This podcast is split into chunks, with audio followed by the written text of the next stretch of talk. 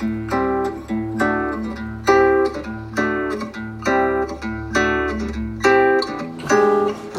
り込んだ君を起こして月を見よ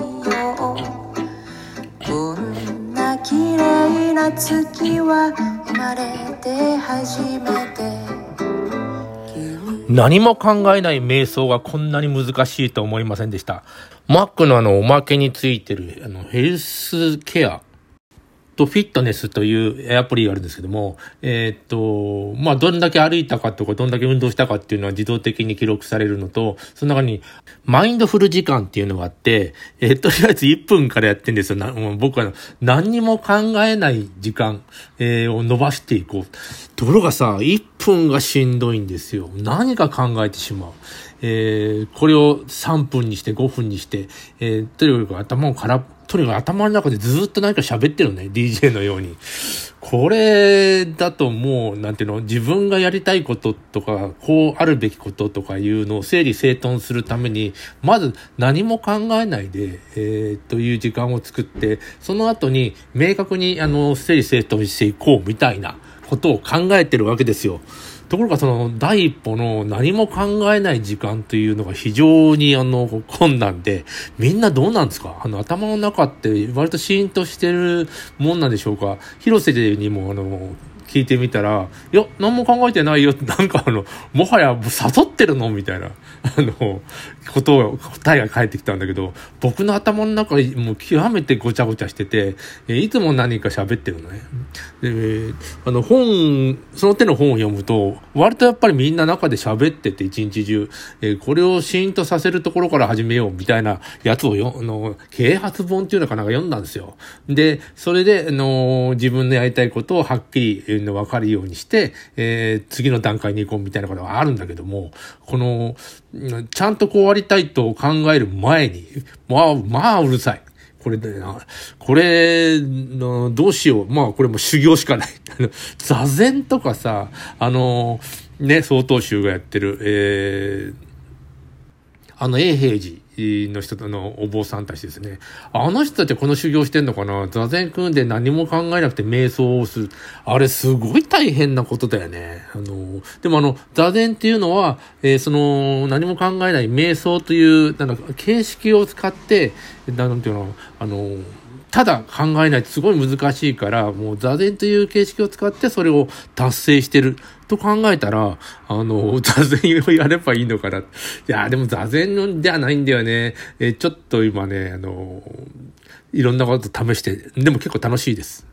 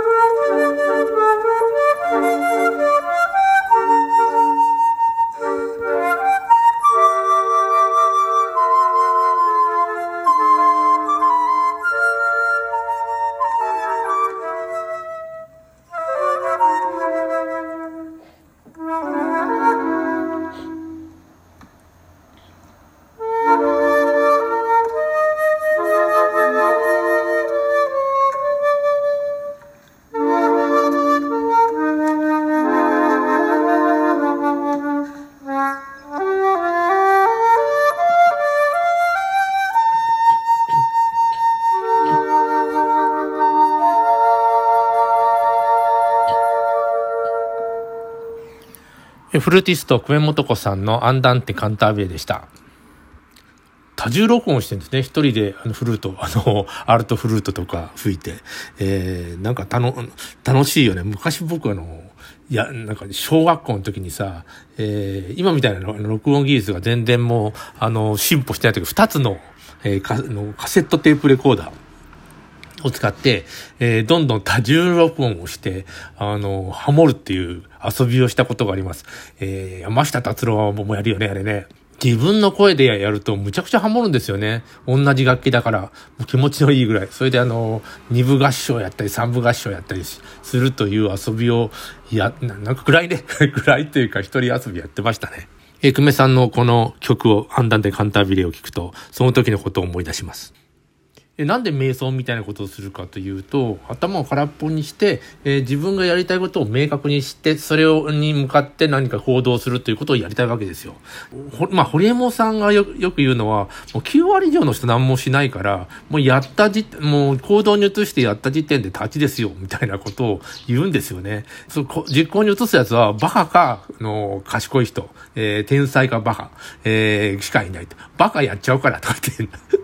結構あの人冷たいよね。能力の低いと思われる人に。でも、能力の低い人は、想像力が欠乏してるのと、それから人に雇われたりするのが苦手なので、自分でやらざるを得ない。なので、自分であの切り開いていって、くんですよね。もうそれしかできないから。えー、それと、あの、天才は自分でやりたいことをどんどんやっても成功させればいい。このよく読んで、雲国祭さんという雲、雲は黒い祭、祭、えー、祭宮の祭ですね。えー、あの世に聞いたこの世の仕組みで、えー、僕らはあの、あの世から、あの、この世に遊びに来てるんだっていう主張なんですよ。それも、えー、っと、これはもうレジャーなんだ。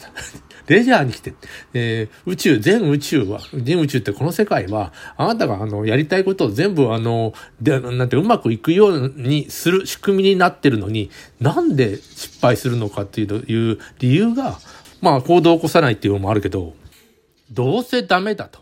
無理、できっこないと。思って、しかも何もやらない。これ成功するわけないんですよね。で、だってどうせで、あの、できっこないと思ったら、ちゃんと、あのー、あの世のからから見たこのような仕組みでは、じゃあ、あ、わかりました。どうせできない方にしときます。みたいなことに動いちゃ、動いてしまって、えー、できなくなる。もう当たり前じゃないか。まあ、ところは、あのー、ちゃんと何、明確に、思考を明確にして、自分がやりたいビジネスなり何なり何でもいいや、えー、芸術でも何でもいいんですけども、それを、あの、しっかりと、あのー、やりたいものを明確にして、それ、それから努力なり、えー、その、進めると。すると、うまくいくようにしかできていないこの世は。えー、だって、あの、我々は、あの、人生を、人生っていうか、人間という、あの、ものに生まれて、その、楽しみに来てるんだから、えー、ななんていうか、テーマパークで楽しんでるみたいなもんなんだと。これね、この考え方は、まあ思想というか、えー、宗教っぽいことを言ってるんだけども、でもさ、そう考えた方が楽しいよね。ねあのー、また、あと、なんていうの、亡くなったら、そこの、なんか大きな巨大な意識の中に入るかもしれないけども、で、また人間にやって遊び、遊んでみるみたいな、あのー、ことなんですよ。だから遊んでみるなら、どうせ遊ぶなら幸せになりたいし、いいアトラクション。でも、あの、嫌なもの見たさとかさ、要するにお化け屋敷とかさ、えー、恐怖の館、ホーンテッドマンションみたいなものもあるわけじゃん。え、っと、なんか、ああいう不自由なこととか怖いことを楽しむっていう世界もあるので、あの、どうせうまくいかないって思ってる人は、それを楽しんでる。楽しんでるってちょっと語弊があるけど、うまくいかない人生を楽しんでるっていう側面もあるのかもしれないと思うんだよね。僕たちがその、えっと、ここにあの、何でもできるのに、えー、思い通りにできるのに、あの、それを選ばないっていうのは、その人はそそっちが好きだと。うまくいかないことが好きだし、うまくいかない常に選んでるんだから、その思い通りになってるんだよね。という考え方です。